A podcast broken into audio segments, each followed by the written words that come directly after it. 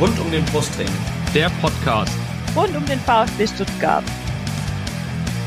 Ja, hallo, hier ist der Franz Wohlfahrt aus Wien. Hier ist Timo Hildebrand. Hallo, äh, ich bin Kakao.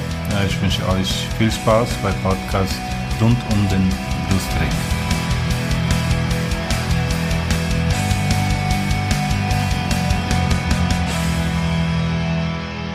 Herzlich willkommen zum Podcast rund um den Brustring. Mein Name ist Lennart und nach Weihnachten nehmen wir Folge 203 auf und ich begrüße an meiner Seite in hoffentlich festlicher Stimmung noch Yannick. Grüß dich, hi. Servus Lennart, guten Abend, hi. Ja, die Stimmung ist auf jeden Fall noch festlich, wenn es um den VfB geht. Sehr schön, sehr schön. Hoffentlich, hoffen, hoffentlich sonst, sonst auch. Ich hoffe, du bist reich beschenkt worden an Weihnachten. Nicht, Ja. nur, mit der, nicht nur mit dem Tabellenstand. Ja, tatsächlich, das Trikot, ähm, die Hörerinnen und Hörer da draußen können es jetzt nicht sehen, aber das Trikot, was ich heute zur Aufnahme anhab, das lag unterm Weihnachtsbaum. Also von Sehr daher alles gut. Ich, Genau. ich, ich, ich das mit Wintermax. Ja, ja, ist ah, mit ich Wintermax. sehe es. Aber, Ich seh's. aber ist Oh, von der oh, Mama, ist oh. von der Mama. weiß Okay, ich. dann, dann ist okay. Ja, ähm, äh, die, an die Herren Winnermax, äh, PayPal, äh, ihr kennt unsere Seite. Ja. Ähm, wir reden heute über zwei Spiele. Äh, wir, ich gebe zu, die sind schon ein bisschen her, aber ehrlich gesagt haben wir es zwischen dem Augsburg-Spiel und Heiligabend nicht mehr geschafft, noch eine Folge dazwischen zu pressen. Da war es zu viel vorweihnachtlicher Stress, deswegen haben wir gesagt, wir verlegen uns einfach auf zwischen den Jahren, Janik und ich, machen das ganz entspannt heute. Und wir reden über zwei 13-0-Siege. Das eine war ein 13-0-Sieg für die Bayern in München am 17. Dezember und dann am äh, 21. Nee, am 20. Dezember ein grandioser 13-0 Heimsieg des VfB gegen den FC Augsburg. Äh, Und bevor wir aber über diese beiden Spiele sprechen und äh, den Tabellenplatz und so ein bisschen nochmal vielleicht einen Blick zurückwerfen auf das VfB-Jahr 2023 in ganz groben Zügen, ohne dass das jetzt hier ein richtiger Jahresrückblick wird, ähm, ein paar aktuelle Themen. Janik, ein paar äh, Termine vor allem. Pokalspiel in Leverkusen am 6. Februar, 20.45 Uhr. Also wie erwartet, einer der beiden späteren Termine des äh, Viertelfinale wird ja diesmal aufgeteilt auf 30. und 31. Januar und eben den äh, 6. und 7. Februar. Äh, wir haben schon im Vorgespräch gerade drüber gesprochen. Äh, fährst du hin? Ja, ich hab's vor, auf jeden Fall. Ja, ich auch. Ich habe ein bisschen Angst, dass es eine bittere Rückfahrt wird, wobei es eigentlich, also so richtig Grund, super pessimistisch zu sein, haben wir eigentlich nicht. Ja? Wir haben ja eben auch gerade schon äh, im Vorgespräch, wir hatten fast die ganze äh, Podcast-Folge schon im Vorgespräch erledigt gehabt, ähm, auch über den, äh, den Africa Cup of Nations äh, gesprochen. Da kamen jetzt auch die ersten Nominierungen rein. Ganz überraschend ist Gerassi für Guinea äh, nominiert und, und Silas für, für äh, Kongo. Ähm, äh, Jong ist schon für die Asienmeisterschaft nominiert und Japan nominiert am, am 1. Neujahr. Das heißt, uns fehlen alle Voraussicht nach eben äh, Ito äh, und vielleicht Haraguchi für Japan, Jong für, für Südkorea, jeweils für die Asienmeisterschaft, Gerassi für, ähm, für Guinea und, und Silas für, für Kongo, wie ich gerade schon gesagt hatte. Ähm, aber Leverkusen äh, fehlen ja auch ein paar Spieler. Äh, Boniface wird mit großer Wahrscheinlichkeit nominiert, ob die dann zu dem Zeitpunkt, zu dem das Spiel stattfindet. Ich glaube, die beiden Turniere gehen bis zum 13. Februar, da sind, glaube ich, die Finale. Also ist natürlich auch immer die Frage, ob alle VfB und äh, Bayer-Spieler ähm, dann wirklich bis ins Finale vorstoßen. Äh, ist eher unwahrscheinlich, da das Finale nur mit zwei Mannschaften bestritten wird. Also bei der Asienmeisterschaft könnte ich mir vorstellen, äh, dass da im Finale Japan gegen Korea spielt, äh, gegen Südkorea. Das war ja schon bei den äh, Asian Games im Herbst so, dass das Finale zwischen Japan und, und, und, Südkorea war. Das, und, also ich kenne mich im internationalen Fußball nicht so aus, äh, um das einschätzen zu können, ob es noch andere ähm, starke Anwärter für, für, für das Finale gibt. Aber es ist zumindest nicht komplett unwahrscheinlich, dass diese beiden äh, starken Fußballnationen da im Finale stehen. Was natürlich hieß, dass entsprechend Ito und Jong, ähm, die sich im besten Fall dem Finale gegenüberstehen, bis Mitte Februar fehlen und auf jeden Fall auch im, im Pokalspiel. Ähm, ja, und wie gesagt, Kongo, Guinea, ich kann es nicht einschätzen, wie weit die kommen. Ich glaube, Guinea hat ganz gute Chancen. Ähm, Ja, aber haben eine schwere Gruppe auch. Also, Mhm. wenn man sich mal die Gruppe anguckt, ich glaube, die sind mit Kamerun und dem Senegal in einer Gruppe. Das sind mit zwei, ich sag jetzt mal, äh, Favoriten in Anführungsstrichen. Mhm. Also zwei der absolut äh, starken Nationen bei diesem Turnier. Dementsprechend für Guinea wird schon auch die Gruppenphase heftig werden. Aber wir wissen natürlich alle, bei solchen Turnieren wachsen ja auch, sage ich mal, vermeintlich kleinere Mannschaften über sich hinaus. Und ich will jetzt Guinea auch Mhm. nicht kleinreden. Da sind ja neben Girassi auch äh, beispielsweise Nabi Keita ist mit dabei von Ja. Werder Bremen. Ehemalig äh, Liverpool und Leipzig. Also da, das sind richtig gute Kicker dabei. Ja, Dementsprechend. Ja. Und ich muss auch ganz ehrlich, ja, und ich muss auch, ich muss auch ganz ehrlich sagen, ich habe keinen Bock, äh, einem unserer Nationalspieler, nur weil jetzt äh, die europäischen Ligen sich nicht an den äh, anderen Kontinentalmeisterschaften ausrichten, ist ein frühes Ausscheiden zu wünschen. Äh, ne? Also ich will natürlich, ich finde es gar keinen Fall, nein. Ne, ich fände es doof jetzt zu sagen, oh, hoffentlich fliegt näher direkt nach der Gruppenphase raus, äh, damit Girassi, sollte denn überhaupt beim äh, in, in, Stuttgart bleiben, damit Girassi schon am besten im Pokalspiel wieder dabei ist. Das finde ich auch äh, doof, aber das ist natürlich ein Faktor, äh, mit dem man rechnen muss, dass halt die Spieler nicht alle gleichzeitig zurückkommen, sondern halt nach dem Ausscheiden wahrscheinlich noch ein paar Tage Ruhe haben und dann ähm, natürlich auch die Vereine ein Interesse daran haben, dass die dann möglichst schnell in den Ligabetrieb ähm, zurückkommen. Deswegen, ich bin mal gespannt. Also ich müssen wir schauen, wer, wer da spielen kann. Ähm, aber ich glaube auch, wir haben, also derjenige, der uns wirklich fehlen würde gegen Leverkusen, ganz egal mal, wer bei Leverkusen fehlt, wäre, glaube ich, Gerassi, weil Silas und John kommen ja in letzter Zeit ähm, eher von der Bank. Haraguchi ist, also spielt sowieso keine so große Rolle und Ito äh, hat auch schon äh, jetzt im Ligaspiel gegen, gegen Leverkusen gefehlt. Äh, und die, die Dreierkette hat das, äh, die Viererkette hat das, hat das echt gut gemacht.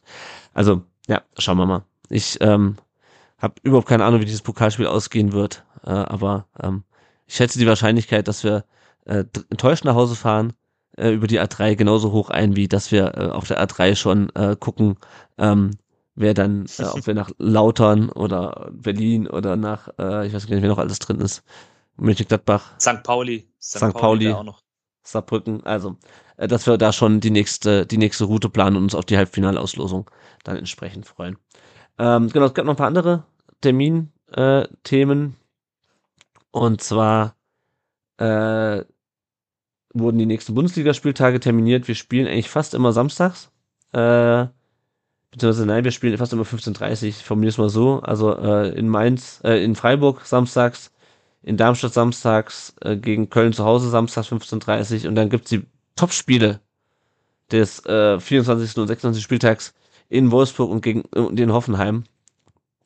Äh, und äh, am Freitagabend dürfen dann die Berliner wieder äh, die, die, die kurze Reise nach Stuttgart antreten. Das ist natürlich auch super. Ähm, genau, aber das sind die nächsten die nächsten Spieltermine, weißt du schon, wo du, wo du äh, Rückrunde fährst? Also ich werde auf jeden Fall in Darmstadt sein, offensichtlicherweise. Ja, ähm, wollte es gerade sagen. Also ähm, tatsächlich ist es jetzt so, ähm, ich werde eine kleine Nordrhein-Westfalen-Tour machen. Also zunächst geht's ja jetzt äh, zum Abschluss der Hinrunde nach Gladbach. Mhm. Dann ähm, folgt daraufhin ähm, das Auswärtsspiel Rückrundenauftakt in Bochum. Äh, da ja. freue ich mich auch schon ganz besonders drauf, weil Bochum einfach cooles Stadion, ein bisschen oldschool, auch eine Besonderheit in diesem, sage ich mal, modernen Fußballzirkus. Und ähm, ja, dann eben Leverkusen Pokal, ne? Haben wir mhm. ja schon gesagt. Das wird, wird auch eine spannende Geschichte. Und wenn ich mir den Spielplan so angucke, klar, Freiburg aufgrund der Entfernung. Ich war auch noch ja. nicht im neuen Stadion, werde ich auch versuchen, eine Karte zu kriegen. Ähm, Darmstadt Kartenvergabe beim VfB, ich weiß nicht, Lennart und ihr da draußen, ob ihr, ob ihr es mitbekommen habt oder diejenigen, wo regelmäßig fahren, die wissen es immer schwierig und bei Darmstadt wird es ein kleines Kontingent geben, aber das würde ich auch ganz gern fahren. Ja, Wolfsburg muss ich jetzt nicht unbedingt haben. Ich glaube, da mache ich dann mal eine Pause und Hoffenheim, klar, das ist eigentlich auch immer so ein Pflichtprogramm, weil es halt von meinem Wohnort aus über die A8 beziehungsweise A81 beziehungsweise A6 eineinhalb Stunden zu fahren sind. Also mhm. da kann man ganz gemütlich mit dem Auto auch hinfahren. Das ist gar kein Thema. Also ein bisschen was steht an. Also ja, sehr schön, äh, sehr schön. Ja. Ist der Terminkalender schon voll.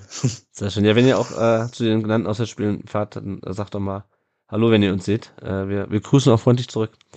Ähm, Auf jeden Fall. Genau. Es gibt noch einen weiteren Termin äh, am 6. Januar ähm, in der sehr kurzen Vorbereitung. Spielt der VfB noch ein Testspiel um 15 Uhr gegen Fürth. Das gibt's eigentlich nur im Livestream. Aus organisatorischen Gründen keine Zuschauer zugelassen. Also das übliche, äh, fast das übliche Prozedere. Und ähm, genau, da gab's noch eine Transfer-News. Und zwar wechselt Matteo Klimowitz fest zu Atletico de San Luis. Sein Vertrag lief ja jetzt bis Ende des Jahres, also quasi bis äh, übermorgen, bis fast äh, übermorgen. Ähm, und jetzt wechselt er fest zu San Luis, äh, damals ja aus Argentinien gekommen, äh, zwischendurch nach Bielefeld verliehen, dann jetzt nochmal nach, nach äh, Mexiko. Ähm, schade, irgendwie ein bisschen, dass er sich nicht durchgesetzt hat, aber irgendwie auch absehbar, oder? Absolut. Ähm, kam ja mit, ein, mit einer gewissen Hoffnung nach Stuttgart damals. Äh, ja, war ein, war ein Talent, ist ein, auch ein veranlagter Spieler in meinen Augen, aber ich glaube, für dieses Niveau in der Bundesliga reicht es dann halt doch nicht, ohne ihm da zu nahe treten zu wollen. Mhm. Er ist ja auch noch jung, das kann sich sicherlich auch noch mal entwickeln bei ihm.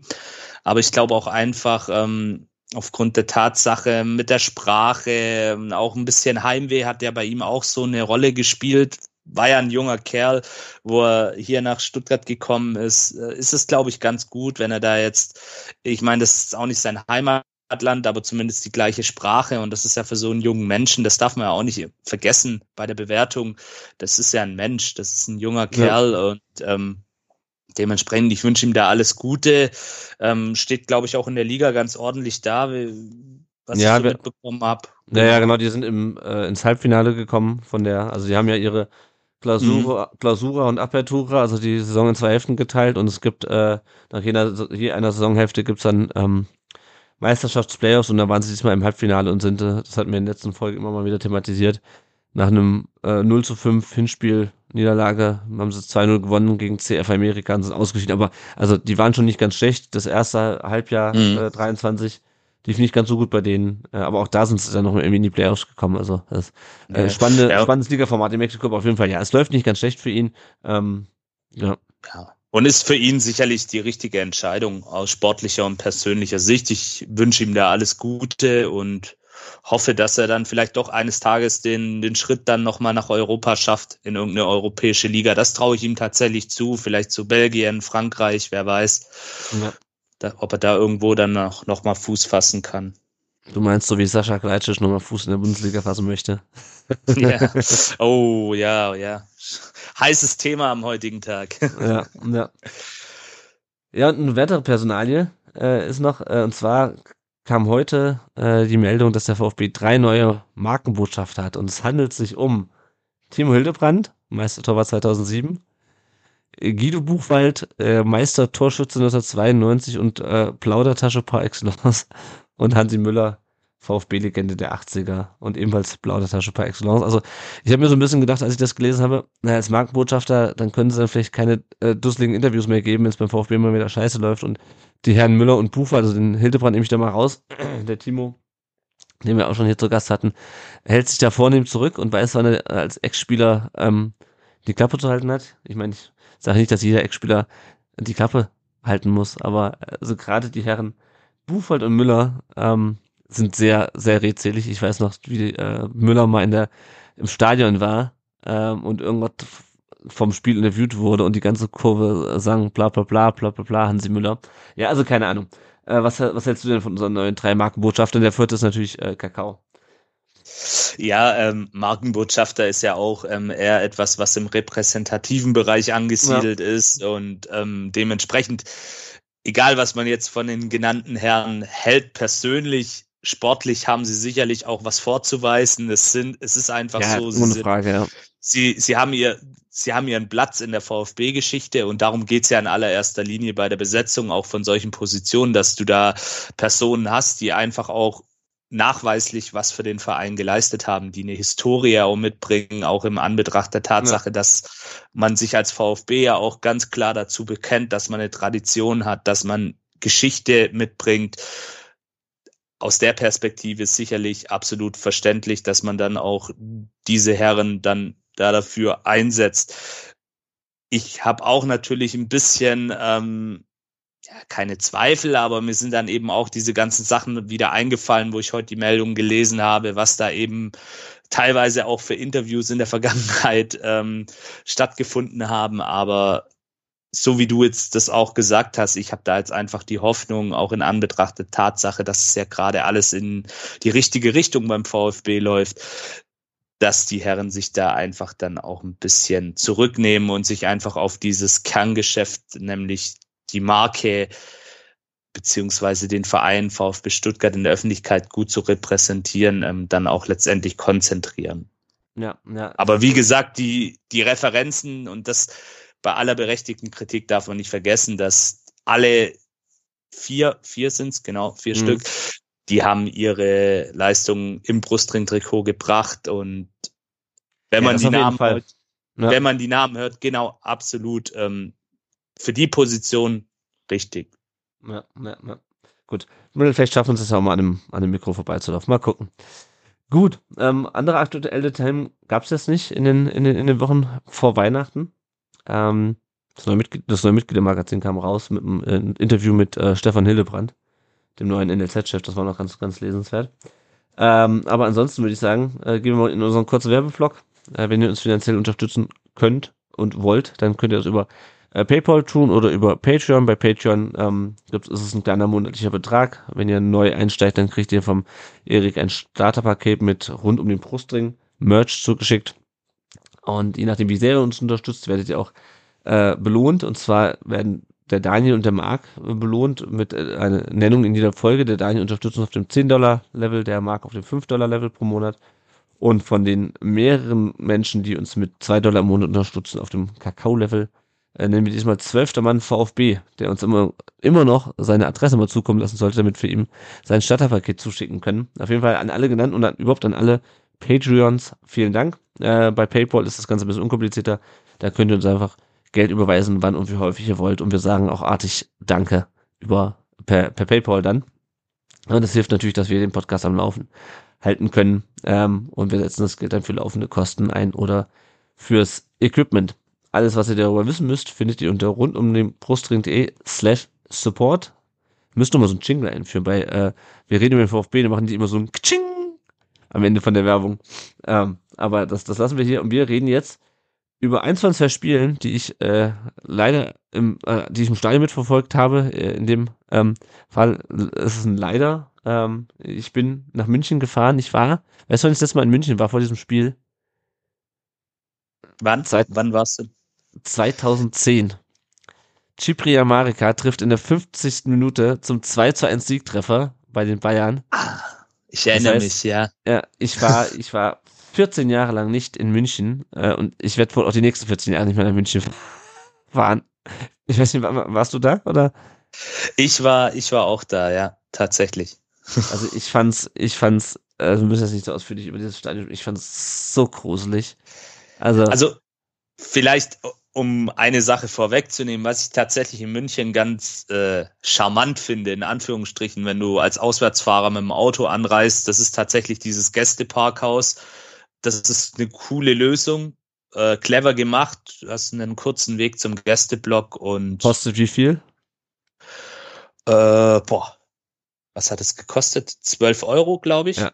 Ich glaube 12 Lass oder mich- 15 Euro. Ja. Genau, 12 Euro, ja, okay, aber wenn du dann natürlich mit mehreren Leuten fährst, in einem Auto, so wie wir es gemacht haben Ja, an dem Tag, wir waren zu dritt, dann teilst du es durch, durch äh, drei und dann ist das auch okay und es ist halt einfach komfortabel. Du Ja, das steigst stimmt. aus, läufst ein paar Meter und bist am Gästeblock. Und wenn man das jetzt an anderen Bundesliga-Standorten teilweise sieht, wie es da gelöst ist, ist das in München tatsächlich eine ganz coole Geschichte und da dann halt auch wieder mit dem Alter wird man vielleicht auch bequem. ist eine relativ kurze Anfahrt. Äh, Du fährst über die A8, dann über die Kur- A99 oder wie die heißt und Ja. dann bist du auch schon da. Also von daher zum Hinkommen ganz okay.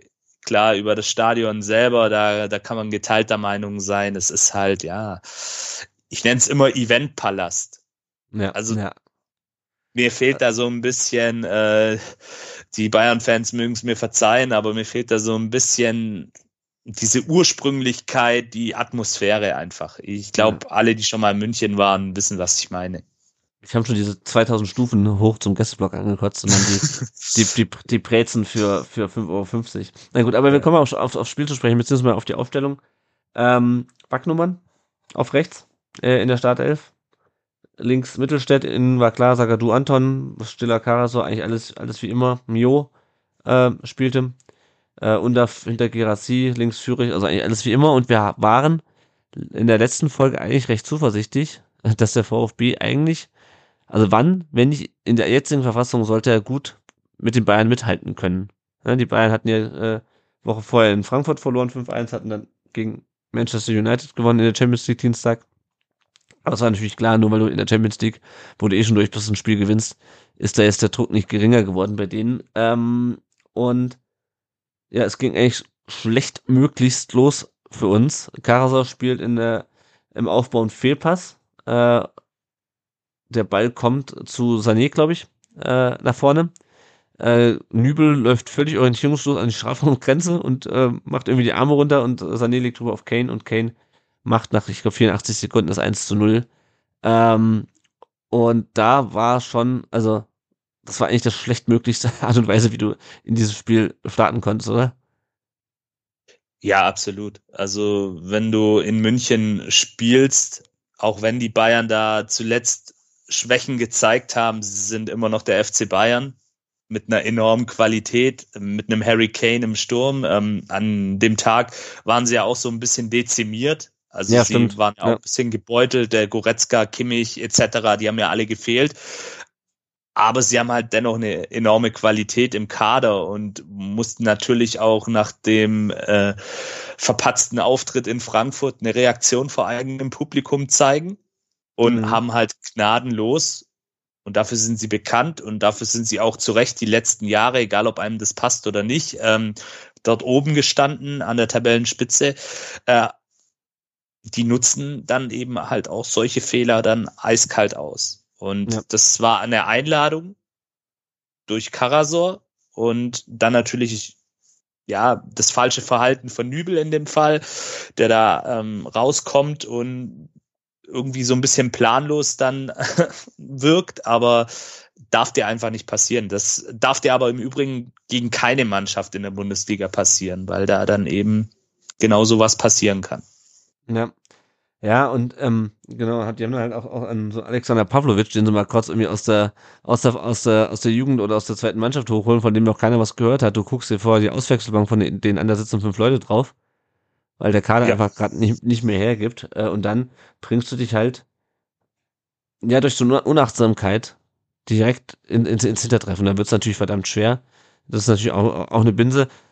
Und du hast aber auch, also ich, was ich, was den VfB ehrt, ist, dass er sein Spiel weiter durchgezogen hat und nicht, ähm, wie, und sich nicht hinten reingestellt hat, was natürlich gegen die Bayern immer die schlechtmöglichste Option ist, äh, weil dann kannst du dich, das, ist so als äh, würdest du auf den Sturm warten und nicht in eine Blechhütte setzen, so ungefähr. Ja, also das kannst du auch gleich sein lassen. Du musst mutig reingehen.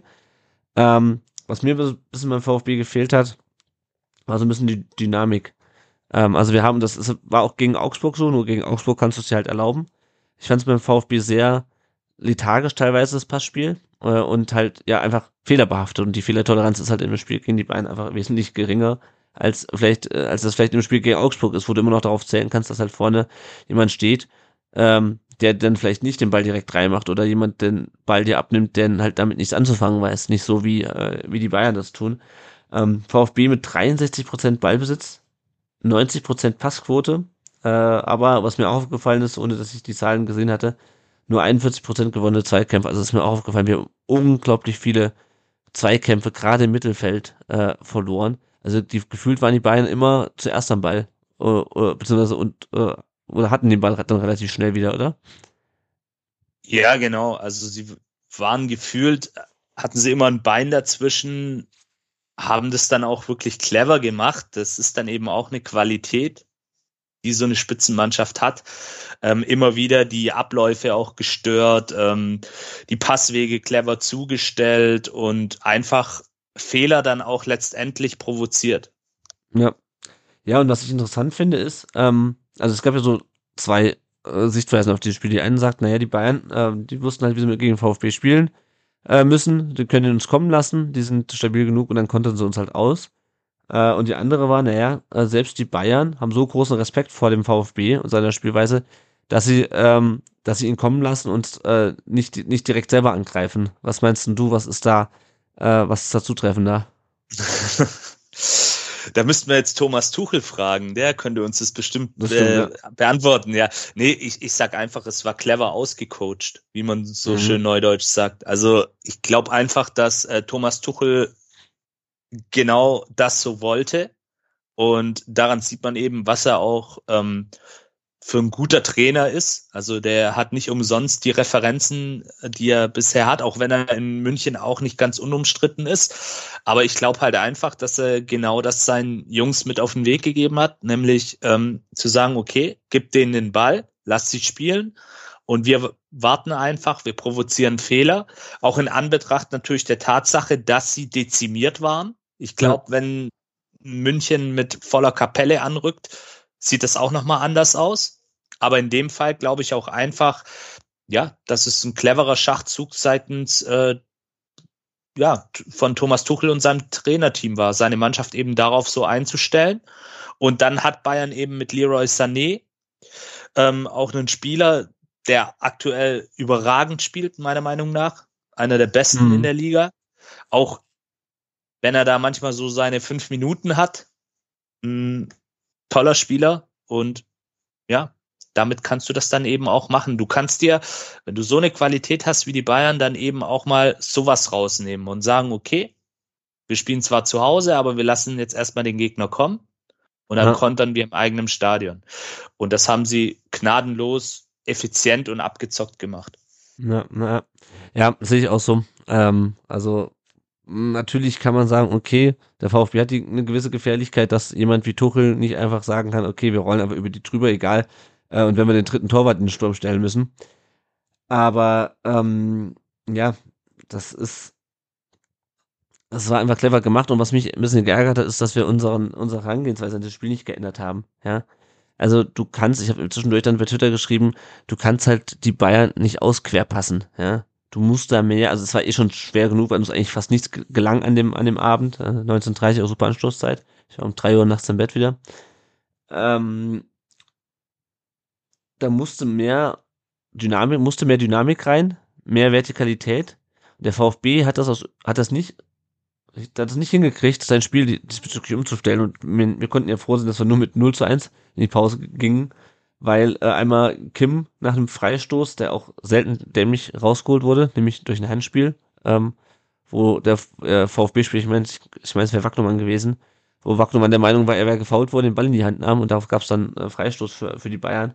Äh, Kim stand zum Glück knapp beim Abseits und dann halt Müller, ähm, der, glaube ich, auch ein, äh, äh, wo Kim dann auch einen, einen Pass abfängt im Mittelfeld und dann steht Müller auch dünn im Abseits. Äh, das war dann direkt mit, mit, mit äh, Pausenpfiff. Und da haben wir auch einfach zweimal Glück, dass wir nicht schon mit 3-0 ähm, in, die, in die Halbzeit gehen, so wie wir das normalerweise jetzt äh, in letzter Zeit mit anderen Mannschaften machen. Aber da kam auch nicht nach, nach der Pause, äh, außer dann relativ schnell das, das 2 0 durch Kane ähm, und das 3 0 äh, nach äh, Kim, von, von Kim, äh, auch jeweils wieder nach Standards. Also Kim nach, nach einer Ecke, ja, da war der Ball vorher nicht im Aus. Ähm, macht aber letzten Endes äh, auch keinen Unterschied mehr, weil der VfB, äh, muss man leider sagen, war chancenlos. Komplett. In diesem Absolut, Spiel. Ja. ja. was mich halt einfach ärgert, ist, dass, dass, dass wir da so wenig drauf reagiert haben und einfach weiter versucht haben, unser Stiefel durchzuziehen, obwohl es eigentlich schon in der ersten Halbzeit klar war, so kannst du eigentlich nicht weiterspielen. Ja, es war sehr uninspiriert einfach. Und auch die Körpersprache hat mir nicht so gut gefallen, muss ich jetzt auch mal ehrlich sagen. Das, das war ja, da musst du einfach, äh, wenn du dann wirklich dieses Glück hast, nach dem Spielverlauf in der ersten Halbzeit nur mit 1 zu 0 in die Pause zu gehen oder mit einem 0-1-Rückstand aus VfB-Sicht, da, da, musst du in der zweiten Hälfte anders auftreten. Dann, ja. dann musst du sagen, okay, wir müssen andere Wege finden, wir, wir müssen mutiger spielen, wir müssen schneller spielen. Es war ja auch so, äh, dass komplett die Schnelligkeit, die Dynamik gefehlt hat. Da war ja, ja, das hat einfach komplett, ist uns oder ist dem VfB in dem Moment komplett abgegangen. Ja. Ja, und was mir auch aufgefallen ist, dass wir vor allem die Mitte nicht zugekriegt haben. Also auch Stiller und Karasor mit keinem guten Spiel fand ich das unglaublich viel durch, durch, die, durch die Mitte gegangen bei uns. Äh, wenig über die Flügel bei, äh, bei den Bayern, ähm, aber unglaublich viel haben die Bayern durch die Mitte gespielt. Äh, und dann haben die echt Löcher gerissen teilweise. Äh, und der Einzige, der mich wirklich in dem ganzen Spiel überzeugt hat, außer halt in der ersten Minute, war äh, Alex Schnübel. Ähm, der natürlich immer besonders motiviert war äh, in diesem Spiel ähm, den mein Cousin übrigens äh, in, äh, in der Nähe von Ischgl getroffen hat. Die Tage jetzt. Schön, ihm, ist das Skifahren. Hat, ja, ja, er hat ihm direkt gesagt, er soll bloß kein, kein, kein Neuer machen. Nee, ähm, ähm, ja, also äh, Nübel muss ich echt sagen, was der noch rausgeholt hat, das war, das, das war mal wieder Wahnsinn. Ähm, also spätestens da ähm, haben die Bayern gesehen, äh, was sie ähm, äh, was, was sie an ihm haben, immer noch. Ähm, er ist ist ja immer noch ausgeliehen. Aber ähm, ja, es war ja vorher viel die Diskussion über, über das Thema Spitzenspiel. Sebastian Hoeneß hat hinterher gesagt, wir haben nicht dazu beigetragen, dass es ein Spitzenspiel und ein, ein Südgipfel ist. Ähm, wie hast du, wie blickst du im Nachhinein auf dieses Spiel und diese ganze, ist das jetzt ein Spitzenspiel oder, oder nicht Debatte? ja, also Spitzenspiel ist ja auch immer ein, ein, ein Begriff, der, der gerne inflationär von, von vielen Medien auch verwendet wird, in meinen Augen. Vor dem Spiel, die Ausgangslage war aber schon so, wenn man rein von der Tabelle und von der Form der beiden Mannschaften ausgegangen ist, dass es zumindestens mal wieder ein, ein, äh, ja, ein, ein Duell auf Augenhöhe war. So ein mhm. Stück weit. Augenhöhe setze ich jetzt mal bewusst in Anführungsstrichen. Ähm, nach dem Spiel, äh, meine erste Reaktion war, ja, jetzt ist die Mannschaft hoffentlich wieder so ein bisschen zurück auf den Boden der Tatsachen, dass eben auch, ähm, wenn du sie, sie performen grandios, haben wir ja auch schon oft hier gesagt. Und ich glaube, jeder, der den Brustring im Herzen trägt oder das mit dem VfB hält und auch darüber hinaus äh, ganz Fußball Deutschland äh, schaut äh, da schon auch ein Stück weit anerkennend nach Stuttgart. Aber man hat natürlich gesehen, dass es ähm, auch schnell wieder in eine andere Richtung gehen kann. Und das eben auf diesem ganz, ganz hohen Niveau du dir keine Nachlässigkeiten auch erla ja. erlauben kannst. Das, ja. und deswegen muss ich sagen, okay, war, war kacke, hat keinen Spaß gemacht, äh, aber ja, es ist jetzt nun mal passiert und es wird in dieser Saison, bin ich davon überzeugt, äh, fällt mir jetzt auch ein bisschen schwer, das zu sagen, aber das wird sicherlich noch ein paar Mal passieren, dass, dass eben auch mal Niederlagen aufkommen können. Aber ja, das, das ist so. Mir war dann einfach wichtig, okay, Spiel abhaken, die richtigen Schlüsse daraus ziehen und dann in das nächste Spiel, das da schon ein paar Tage später dann anstand, äh, gehen und da dann eben einen schönen Jahresabschluss hinbekommen. Ja, ja, ja genau, da, über das reden, reden wir gleich noch. Ähm, zum Thema Spitzenspiel, man muss ja auch sagen, also es werden ja auch hier äh, äh, ein Spiel zum Klassiker hochstilisiert äh, seit Jahren. Genau, ja. Das äh, jedes Mal sehr einseitig zugunsten der, der Bayern ausgeht. Also ich meine, äh, niemand würde widersprechen, dass Bayern gegen Dortmund ein Spitzenspiel ist und trotzdem das ist halt jedes Mal äh, für Buden für die Dortmunder. Ähm, dementsprechend, ähm, tabellarisch ist es auch ein Spitzenspiel und ja, wie du sagst, ähm, dem VfB fehlt zur absoluten Tabellenspitze, fehlen noch gewisse Aspekte, was auch irgendwie wenig überraschend ist, wenn man sich überlegt, wo, wo dass wir vor einem halben Jahr noch in Hamburg äh, im Relegationsspiel äh, im Hamburger Volksparkstadion äh, standen, ja. Ähm, die Bayern äh, und auch Leverkusen, auch wenn Leverkusen halt gegen uns Probleme hatte, haben da eine gewisse Qualität und ich würde und äh, so leid mir das tut, muss ich nach dem Spiel sagen, eine angeschlagene Bayern-Mannschaft, die uns so herspielt, ja, ähm, ist immer noch und da können die Leverkusen noch so eine gute Kollektivleistung auf den Platz bringen, ist individuell immer noch mit Abstand die beste Mannschaft der Liga. Also ja. da reicht, da reicht einfach, da reicht niemand dran. Das ist, die, also das, die haben so eine krasse Qualität. Ich meine, das ist das nicht, da erzähle ich so keinem was Neues. Ähm, also die einzige Möglichkeit, und ich sehe uns ehrlich gesagt schon so ein bisschen raus, vielleicht straft mich der, die Tabelle äh, im Mai auch Lügen, ich sehe uns beim Thema Meisterschaft jetzt raus, ähm, also sowieso schon die ganze Zeit, aber jetzt ja, auch ja. rechnerisch, ne?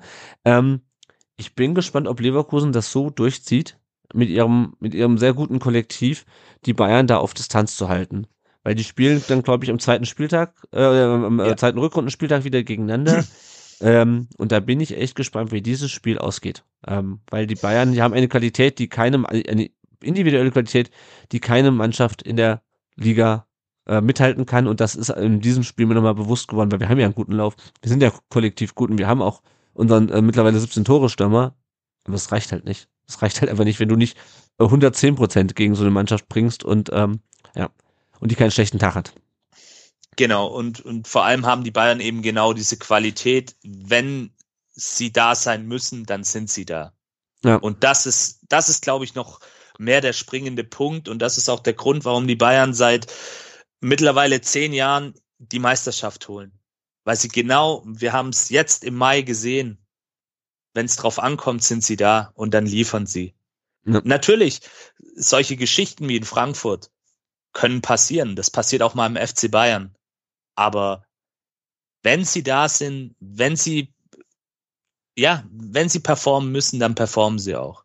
Und ja. das ist das, was ich vorhin schon gesagt habe. Das ist auch das, was den FC Bayern letztendlich auszeichnet. Egal wie man persönlich zu ihnen stehen mag, aber sie sind nicht umsonst seit zehn Jahren Dauermeister. Das ist einfach so. Und das ist auch eine Qualität, eben diese Einstellung zu haben, okay, heute müssen wir auf dem Punkt da sein, heute müssen wir liefern und das machen sie in einer Kontinuität und in einer Stabilität, wie es kein anderer Club in der Liga hinbekommt. Dann passieren mal solche Geschichten wie letztes Jahr mit Dortmund oder jetzt mit Leverkusen, dass mal eine Mannschaft dann auch so eine ich nenne es jetzt mal bewusst, so wie Thomas Tuchel es bei uns auch gesagt hat, Überperformance hinlegt. Wobei natürlich bei Leverkusen das auch so eine Sache ist. Die spielen ja auch schon seit Jahren immer mal wieder da oben mit. Die haben mhm. finanzielle Mittel, um den Kader auch entsprechend aufzustellen. Aber die, genau diese Qualität, die erreichst du nicht nur mit Spielermaterial, dass du diese Mentalität hast zu sagen, hey, wenn es drauf ankommt, und das ist ja dann auch, ich will jetzt hier keinen Bayern-Podcast draus machen, aber dieses Mir san mir, dieses Jawohl, was dann von vielen auch als Bayern-Arroganz verschrien wird. Wir sind einfach der FC Bayern, wir wissen, was wir zu tun haben und wir sind da, wenn wir ja. gefordert werden. Und ja, das ja. ist, und das zeichnet am Ende des Tages eine Spitzenmannschaft aus. Und das ist bei den, da, da braucht man nicht nur zum FC Bayern gucken, das ist bei Real Madrid so, das war früher bei Barca so, das war vor vielen, vielen Jahren noch bei Manchester United so. Mittlerweile ist es eher Manchester City oder Liverpool. Kontinuierlich liefern und wenn es drauf ankommt, und auch wenn es mal Widrigkeiten gibt, trotzdem den Weg weiterzugehen und zu sagen, hey, wir liefern kontinuierlich ab. Und so wie du sagst, das wird eben genau die spannende Frage sein in diesem Meisterschaftskampf. Also ich glaube wirklich, dass es diesen Meisterschaftskampf dieses Jahr auch geben wird oder dann auch im nächsten Jahr zwischen Leverkusen und Bayern. Aber ich bin gespannt, so wie wahrscheinlich ganz Fußball Deutschland auch und du, ob Leverkusen da Schritt hält. Und ja. vielleicht auch so eine Qualität entwickelt, zu sagen, hey, wir sind Bayer 04 Leverkusen und wir holen das Ding jetzt, egal was passiert. Wir ziehen unser Ding durch. Ja. Ja, schauen wir mal. Ähm, auf jeden Fall muss man ja auch sagen, äh, also noch zwei Aspekte dazu. Zum einen, wie schlecht Dortmund ist. Also, wenn man sich so anschaut, dass Dortmund äh, von einem halben Jahr noch äh, einer Meister geworden wäre und dann ähm, haben die ja null Chance gegen uns, also nicht null Chance, aber wenig Chance gegen uns und wir haben wiederum wenig Chancen gegen die Bayern. Ich weiß, man kann diese Kette nicht immer so aufmachen, ähm, aber da sieht man schon. Also wir haben ja. Ja, aber genau das ist es ja. Das, die Dortmunder Mannschaft, das, die ist fast gleich geblieben. Bis auf Bellingham. Nehmen ja. wir mal Bellingham raus. Das ist natürlich ein herber Verlust gewesen, ja. Aber genau diese Mannschaft, die gegen uns gespielt hat, unterirdisch, wäre im Mai fast deutscher Meister geworden. Die ja. hätten nur gegen Mainz 05 zu Hause gewinnen müssen. Mehr oder nicht. gegen uns. Oder gegen uns, nicht 3-3. Oder gegen uns. Oder gegen uns, genau. Und ja. daran sehen wir doch wieder. Das ist vielleicht genau das, was ich gerade eben gesagt habe. Diese Qualität, diese mentale Qualität, die musst du auch haben, um eben letztendlich dann diese, diese ganz großen Erfolge zu schaffen. Ja, ja. Und das Zweite, was ich noch sagen wollte, ist, ich habe mich geärgert auf der Rückfahrt, weil es spät war, weil die Anschlusszeit beschissen war, aber ganz ehrlich, es war die vierte Niederlage im 15. Saisonspiel. Und das ist was, damit kann ich super gut leben. Wenn du sagen musst, oh nee, ey, gegen die Bayern verloren und das ist nicht die zehnte Niederlage in der Hinrunde, sondern es ist die vierte. Ja. Und du hast äh, irgendwie, keine Ahnung, gegen, Le gegen Leipzig eine gute Halbzeit gespielt, du hast gegen Hoffenheim ein gutes Spiel gemacht, unglücklich verloren, du hast gegen Heidenheim scheiße gespielt. Oder ja. zumindest nicht so ganz mit der richtigen Haltung zu spielen und du hast gegen die Bayern was zu chancenlos. Wir kommen ja gleich noch auf Augsburg-Spiel, aber das war deine Hinrunde. Jetzt nochmal Gladbach rausgenommen. Und da kannst du sagen, ey, da kannst du, da kannst du dich ärgern, dass du dieses Spiel verlierst. Aber abgesehen davon, äh, pff, jo, so was. Genau, richtig. Da, wir versuchen es halt beim nächsten Mal wieder. Also ich so glaube, ich glaube, dieses Bayern-Spiel können wir mal abhaken und äh, wenden uns erfreulicheren Dingen zu. Äh, ja, und diese erfreulicheren äh, Dinge sind ein 3 zu 0 im äh, Heimspiel gegen den FC Augsburg dann am darauffolgenden Mittwoch der elfte Saisonsieg im 16. Äh, Saisonspiel. Äh, wollte ich eigentlich, die Statistik wollte ich eigentlich erst später bei der, bei der, bei der Tabelle anbringen, aber äh, das hat der VfB in seiner langen Bundesliga-Historie noch nie geschafft. Nicht mal äh, in der Referenzsaison, die wir jetzt seit Wochen herziehen, nämlich äh, 2003, 2004, äh, dem Saison, als der VfB äh, Manchester United im Champions League schlug und Timo Hildebrand 884 Minuten äh, ohne Gegentor blieb. Äh, das war bis dato neben 96, 97 immer so die ähm, die Benchmark für für Hinrunden äh, und wir hatten zwar einen Punkt mehr nach 16 Spielen vor 20 Jahren, aber wir hatten eben nur 10 Siege und jetzt sind es 11 Siege und das diese, dieses Spiel gegen Augsburg war der elfte Sieg. Ähm, VfB mit kleiner Veränderung in der Startelf. Stenzel spielte für Wagnumann ähm, und Leveding für Mio. Ich glaube, Mio war angeschlagen. Äh, bei Wagnumann ja. waren es eher Leistungsgründe, dass Stenzel spielt, oder? Der ist noch nicht so richtig reingekommen nach seiner Verletzung. Ja, ja, ich glaube, dem fehlen noch so ein paar Prozent. Das hatte ich in einer der letzten äh, Folgen auch schon gesagt. Also er ist noch nicht so ganz auf diesem Niveau, sage ich mal, Rückrunde letzte Saison. Da wo hat mhm. er ja mhm. wirklich mal gezeigt, was in ihm steckt.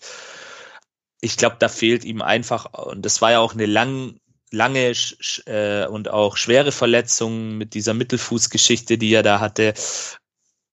Ja, also Wagnumann äh, mögen mir jetzt ein paar verzeihen, aber ich finde den Jungen eigentlich richtig gut. Also mir gefällt der von seiner Spielanlage her.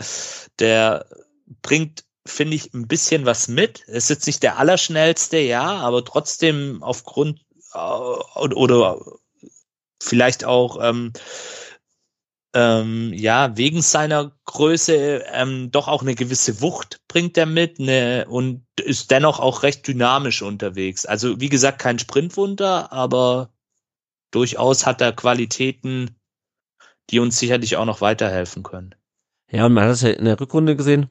Äh, man hat es gegen Hamburg auch gesehen. Das ist jemand, der auf rechts nochmal ganz andere Optionen äh, eröffnet, weil er eben seine Wucht hat. Äh, der kann Flanken schlagen, der kann aber auch, wir haben es gegen Leverkusen gesehen, der kann auch mit dem Ball am Fuß durchgehen. Äh, die Vorlage für, für Fürich kam ja gegen Leverkusen von, von Wagnermann. Und ähm, ja, also ich glaube, der braucht einfach wieder ein bisschen besser sich, besser sich einfindet. Das ist natürlich auch jetzt in der Mannschaft, die, bei der vieles läuft. Äh, und so auch in diesem Spiel. Ähm, das war wieder so ein Spiel, Augsburg ähm, hat es relativ gut unter äh, Jess Torp in die, in die, äh, also unter dem neuen Trainer äh, gestartet. Ähm, haben aber auch von den sieben Spielen, die er jetzt trainiert hat, glaube ich, nur eins gewonnen, aber auch nur weniger verloren. Ähm, was natürlich für einen Abstiegskandidaten schon mal immerhin den Vorteil, oder was ein Abstiegskandidat, eine Mannschaft im unteren Tabellendrittel, den Vorteil bringt, dass du dich ein bisschen nach oben arbeitest. Das heißt, äh, und die, der hat einen ganz ähnlichen Spielansatz ähm, wie wir auch was wahrscheinlich der Grund ist, warum er damals auch Kandidat war äh, bei uns. Ähm, hohes Pressing. Ähm, und das war für mich so, für, für mich war das so ein Spiel, wo du wieder schauen musstest, okay, wie gehen wir jetzt mit diesem 0 zu 3 um in München? Du hast ja gerade schon gesagt, ne, das Wichtige war jetzt aufzustehen und gegen Augsburg eine Reaktion zu zeigen. Das hat auch, hat auch äh, Sebastian Höhnes nach dem Bayern-Spiel gesagt. Und er geht der VfB in dieses Spiel und und Ermedin Demirovic hat's herspielen und spielt hierher, als wäre nichts gewesen. Und als hätten sie noch nie was anderes gemacht. Also ich, das fand ich wirklich beeindruckend. Ich war dann auch gegen, gegen Augsburg äh, im, im Stadion. Klar, Augsburg hat nicht die Qualität der Bayern, aber der VfB seelenruhig. Auch da wieder, mir fehlt, fehlt mir ein bisschen die, die Dynamik. Aber Augsburg kannst du halt so herspielen. Da kannst du den Ball hin und her schieben und irgendwann hast du die Lücke. Ja, irgendwann, oder du hast halt plötzlich, oder du, was der VfB ja auch immer äh, neuerdings macht, ist, dann triffst du halt nach einem Standard. Also, äh, dieses, dieses 1 zu 0 von Undaf, nach dem Eckball von Stiller, das war geil und ne, also ich fand es eine große Erlösung nach dem, ähm, nach, nach dem Bayern-Spiel. Wie ging's dir? Ja, absolut. Also, man, du hast es ja auch gerade erwähnt, Augsburg hat da auch so einen ähnlichen Ansatz mit dem hohen Pressing und gerade so in den ersten fünf Minuten haben das die Augsburger dann schon auch, ähm, will sie jetzt nicht zu sehr loben, ähm, der Sieg war hoch verdient für den VfB, aber ähm, da hast du schon gemerkt, die, die wollen draufgehen, die, die wollen auch so ein bisschen testen, inwieweit ähm, der VfB da drauf auch reagiert. Aber dann war es einfach überragend, wirklich überragend, eine, eine wirklich äh, brutal nicht ganz so geil wie die erste Hälfte gegen Leverkusen, aber das war ja dann auch noch mal ein ganz anderes Level, auch ein anderer Gegner, aber wirklich, äh, ja, wir alle ähm, haben wahrscheinlich das Interview von Demirovic gehört ähm, und ja. ich glaube, das mehr braucht man dazu nicht sagen. Spielerisch top, äh, die Laufwege haben gepasst, jeder hat wieder gewusst, was er machen muss und das ist ja auch so was, ähm, was sich beim VfB in den letzten Monaten entwickelt hat. Diese Automatismen sind da. Ja. Du hast das Gefühl, und wenn dann mal einer ausfällt, derjenige, der ihn ersetzt, äh, fügt sich nahtlos in diese ganze Geschichte an. Äh, wir hatten es ja gerade, Pascal Stenzel, für mich wirklich auch einer, der viel zu kurz oft kommt in dieser ganzen Gesamtbetrachtung beim VfB. Der ist einfach Mr. Zuverlässig. So einen brauchst du auch in der Mannschaft. Der zwar vielleicht nicht unangefochtener Stammspieler ist, aber wenn er spielt, macht er seine Sache immer gut. Gut, solide, ruhig. War auch nicht immer so bei ihm, ja, weiß ich auch, aber daran sieht man auch, welche Weiterentwicklung die Mannschaft ähm, genommen hat und einzelne Spieler vor allem. Also wirklich, und ja, Undaf äh, beziehungsweise Stiller, ähm, das war ja wohl sogar ein bisschen ein verunglückter Ball, ja. aber Undaf hat es ja dann nachher im Interview gesagt, irgendwie sie, einmal irgendwie kurz Augenkontakt und das ist dann genau das, was ich gerade gesagt habe, diese Automatismen. Kurz Augenkontakt, okay, äh, Angelo, du weißt, oder Anche wird er ja, glaube ich, genannt. Ange, ja. Ist sein, Ange ist sein Spitzname. Okay, äh, Ange, du weißt, was du zu tun hast. Und dann, ja, ähm, der Abschluss von Undaf in aller bester Bolzplatz-Manier. Ja, ich, ich liebe den Jungen einfach. Sorry. Ja, ja. Also da. ich, Love of Lone Players, ja, ja. Ja, ja, der ist einfach, äh, einfach ein geiler, geiler Typ. Ähm, hat man jetzt auch wieder in den neuen Folgen vom VfB in Team gesehen. Mhm. Also, wirklich äh, cooler, cooler Junge und ja, mit einer sehr, sehr außergewöhnlichen Geschichte. Wissen wir ja auch mittlerweile, alle haben wir ja auch schon erwähnt. Ja, toll. Und das war dann eben genau, wie du gesagt hast, dieser Brustlöser. Du hast dann auch gemerkt, okay, jetzt, jetzt ist der Knoten, dieser kleine Knoten, der vielleicht dann auch ein bisschen war mit dem Anrennen, ähm, der ist jetzt auch geplatzt in diesem Spiel. Ja. Ja, und ich finde halt, also gut, ne, und da löst sich da super, läuft quasi vor den ganzen Abwehr, äh, vor die ganze Abwehrtraube und steht dann einfach frei und äh, noch viel besser fast von ihm finde ich äh, die Vorlage zum zum 2 zu 0. Finn Dahmen, der vorher noch einen äh, Schuss von Leveling äh, mit dem Kopf klärt, ich glaube, das war die Szene direkt davor, macht einen mhm. Abschlag ähm, und Undaf fängt den Ball nicht nur ab, der köpft den in den Lauf von Gerassi. Also, ja also das also sowas habe ich echt noch nicht gesehen. Also kann es bestimmt schon mal gegeben, aber ich habe es noch nicht gesehen, dass du den Ball nicht nur irgendwie, irgendwie annimmst und irgendwie aufs Tor läufst oder versuchst irgendwie einen hochstehenden Torwart irgendwie dann zu überlupfen. Nee, der spielte mit dem Kopf zurück äh, und äh, Girassi dann endlich auch mal wieder so, wie wir ihn erkennen, mit seinem 17. Saisontreffer eiskalt. Ähm, und wenn wir dann noch zur aufs 3-0 nach der Pause kommen, also das war wirklich also man kann es ja anders als Feiertag, ne? Es waren zwar äh, vier Tage vor, vor Weihnachten. Ähm, letzte Woche dieser Pass von Stiller auf Führig aus dem, aus, aus dem Halbfeld und Führig, der dann perfekt einläuft und den ins lange Eck legt, was wir auch von ihm auch häufig anders gesehen haben. Also spätestens da war irgendwie klar, also das wird ein, wird, wird ein Feiertag, äh, dieses Spiel für den, für, für den VfB. Ähm, auch da, also die einzige, der einzige Vorwurf, den man den VfB einfach machen kann, ist eigentlich nur machen kann, ist, dass das Spiel nicht 5-0 ausging, oder? Ja. Wenn, wenn, wenn man das als Vorwurf nehmen kann, weil also dieses 3-0, Lennart, ich sag's dir, was Geileres habe ich, also ich habe noch nie einen geileren Spielzug, glaub, vom VfB gesehen. Vielleicht. Ähm, Pavard auf Manet. Pa genau, Pavard, ich wollte es gerade sagen, Pavard auf Manet gegen Fürth damals. Ah. Aber das hier war technisch noch viel anspruchsvoller die, so einen Ball spielen zu können. Äh, vor allem ähm, Ante Stiller nimmt den Kopf nur ganz kurz hoch. Muss man sich mal ja. wirklich im Detail angucken. Macht nur den Kopf kurz hoch und spielt den dann so perfekt und führig. Oh, er hat wieder ein bisschen seine Form auch. Zuletzt ja. hat er auch ein bisschen geschwächelt, hat sie wieder jetzt auch gefunden, spätestens mit diesem Tor. Nimmt den einfach direkt mit einer perfekten Technik. Also wirklich ganz, ganz wunderbar und ähm, ja, sorry für die Ausdrucksweise, einer der geilsten Spielzüge in meiner Fankarriere beim VfB, die ich gesehen habe. Ja, ja, also das war schon, das war, das war schon krass. Äh, Karasor köpft dann noch an die Latte. Ähm, Wir haben auch natürlich auch mal wieder einen, einen Konter verspielt. Ähm, war das gegen, gegen Dortmund? Wo wir mit vier, ne, gegen Schlotterbeck, äh, wo, ja, wo vier, genau, vier wo, gegen wo, eins. wo Schlotterbeck, wo, wo, wo Schlotterbeck schon aufgibt, weil er eh denkt, okay, Ja. das Ding ist gelaufen und dann Mio ist es, glaube ich, der auf Silas spielen will und dann irgendwie in seinen Rücken spielt. Ja, genau, Ja, das ja, war ja. die Szene. Also Wahnsinn. Äh, es war, es war echt eine, es war echt eine, eine, eine Feierstunde. Man kann es eigentlich gar nicht anders sagen. Ähm, unglaublich dominant und was, also was du sagst, diese Automatismen, das ist das eine, das andere ist wirklich diese Widerstandsfähigkeit. Die Mannschaft lässt sich von einem wirklich enttäuschenden Spiel in München nicht demoralisieren. Das ist den, das war den am Mittwoch und das muss man mir überlegen. Wir haben Sonntagabend in München gespielt, die sind Sonntagnacht irgendwann nach Stuttgart zurückgekommen, ja, haben dann wahrscheinlich am nächsten Tag noch ein bisschen Regenerationstraining, da haben sie wahrscheinlich Dienstag, Mittwoch trainiert. Ich weiß jetzt nicht mehr genau, wie es war. Aber sowas schüttelst du ja normalerweise nicht so leicht ab, ja. Bis dahin, Südgipfel, Spitzenspiel, alle sagen, boah, der VfB, der kann mit den Bayern aufnehmen. Und dann wirst du, kriegst du so eine auf die Schnauze und dann stellst du dich hin gegen Augsburg, die ja auch Ambitionen hatten, das, das zu sagen, okay, wir wollen jetzt mal wieder gewinnen und wir haben auch gewisse Qualitäten. Und du lässt ihnen einfach keine Chance. Ja, du spielst sie einfach genauso her, wie du alle, fast alle anderen in den Wochen äh, davor ähm, hergespielt hast und fast sogar noch, noch dominanter. Ähm, und das ist schon, das war schon echt beeindruckend, dass dem, dass der Mannschaft das einfach scheißegal war, das Bayern-Spiel. Das hast du denen nicht angemerkt. Kaum oder kaum. Also, vielleicht war es im Hinterkopf, aber kaum Unsicherheiten.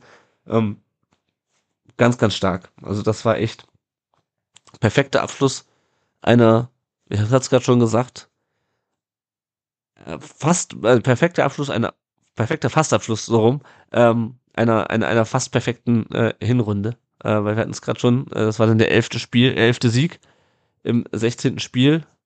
Ein Unentschieden, vier Niederlagen. Ähm, damit kann man äh, als VfB-Fan, äh, finde ich, ganz, ganz gut leben.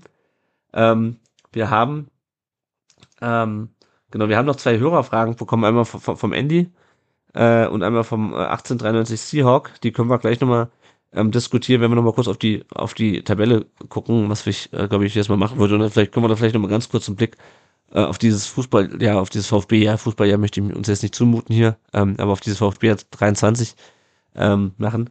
Wir schauen mal kurz auf die Tabelle, äh, die Winterpausen-Tabelle. Der VfB ist Dritter, hat mit dem Sieg äh, Leipzig wieder überflügelt, die ja ähm, unentschieden gespielt hatten, glaube ich, nur am, ähm, am, am, am Dienstag. Ähm, ist Dritter mit 35 Punkten, 37 zu 19 Toren. Ähm, elf Siege, hatte ich gerade schon gesagt, gab es noch nie. Ähm, ja, und jetzt ist erstmal Winterpause. Am 14. Januar geht's auswärts in, in Gladbach weiter. Und äh, der Andy fragt, wo sehen wir den VfB am Ende der Saison? Wo siehst du den Ja. VfB am Ende der Saison? Ja, das ist eine Frage, die ich tatsächlich in letzter Zeit oft gestellt bekommen habe, auch von Fans anderer Mannschaften. Wenn ich jetzt sag über dem Strich, ist es glaube ich ein bisschen lächerlich. Über Ja. welchem Strich ist die Frage? Ja, Es gibt ja mehrere Striche in der Tabelle. ja, ja Es ich, ich meinte diesen, diesen, diesen Platz 16, 17, 18. Nee, Spaß beiseite. Also, ähm, zunächst einmal, bevor ich auf die Frage antworte, was ich auch noch sehr beeindruckend fand, nach dem Spiel gab es ja wie so eine Art kleine Feier noch. Mhm. Und äh, da hat man, finde ich, auch noch mal gesehen, äh, was für eine unglaubliche Ausstrahlung, Freude diese Mannschaft auch mitbringt und wie die Jungs auch das genießen, wirklich ähm, diese Wie wir auf der Anerkennung. Bande da saßen, ja.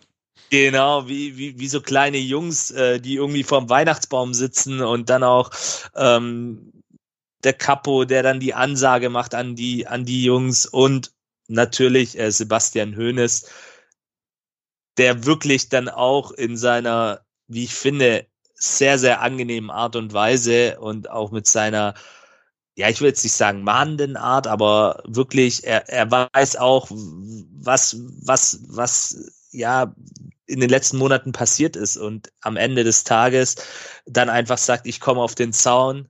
Viele werden dieses Zitat kennen, ich komme auf den Zaun, wenn wir was erreicht haben. Also Ja. das ist, das ist, finde ich, auch ähm, eine dieser Erfolgsformeln, dass wir da einen Trainer haben beim VfB Stuttgart, der einfach ähm, sich auf seine Arbeit fokussiert und der auch ganz genau weiß, ähm, wie er das alles einzuordnen hat.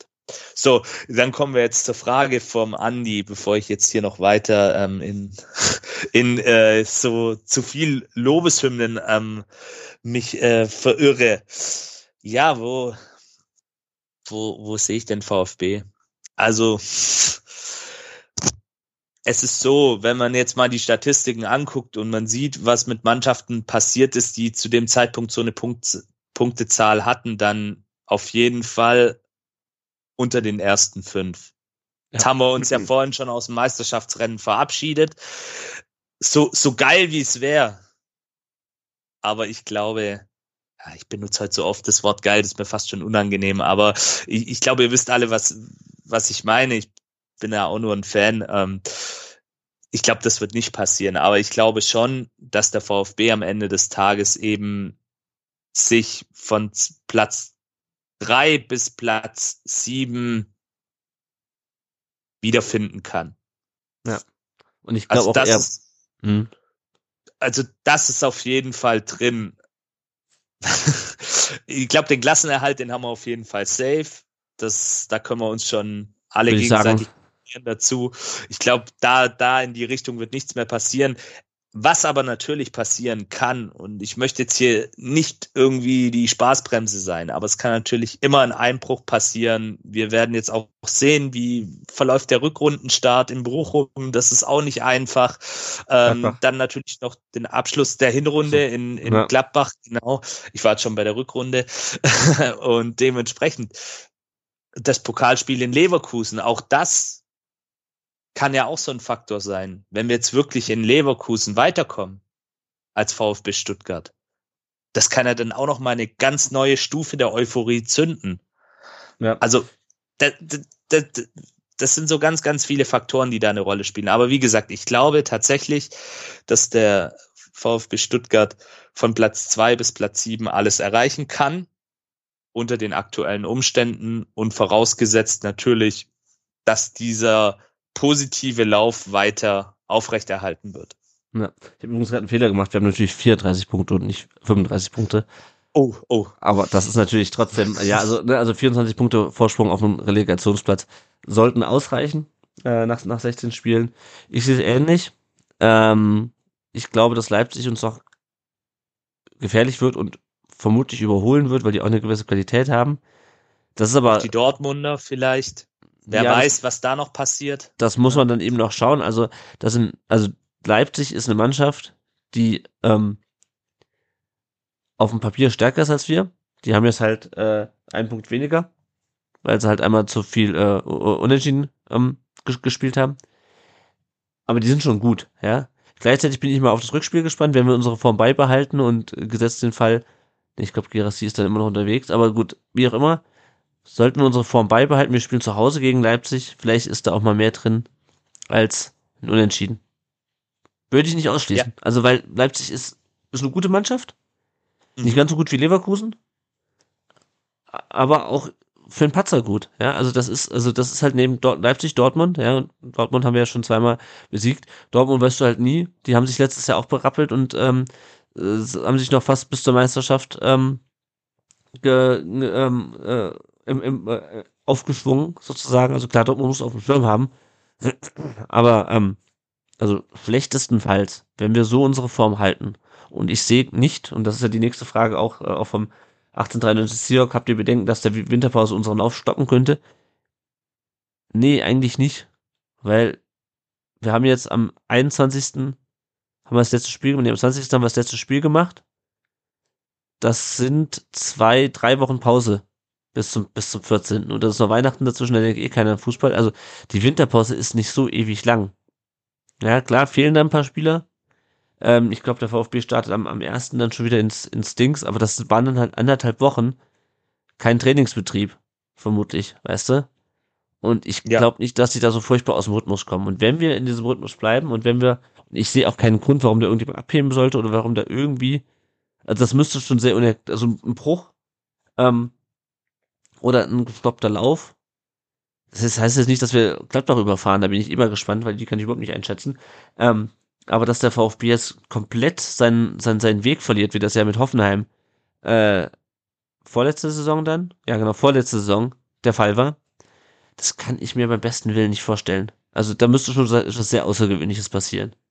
Dass die, die Mannschaft, die hat ja schon, die hat diesen Leipzig-Rückschlag äh, weggesteckt, die hat diese zwei Niederlagen in Folge weggesteckt, die hat, ähm, die hat das Bayern-Spiel weggesteckt, die hat den Ausfall von Seru Girassi zwischendurch einigermaßen gut weggesteckt.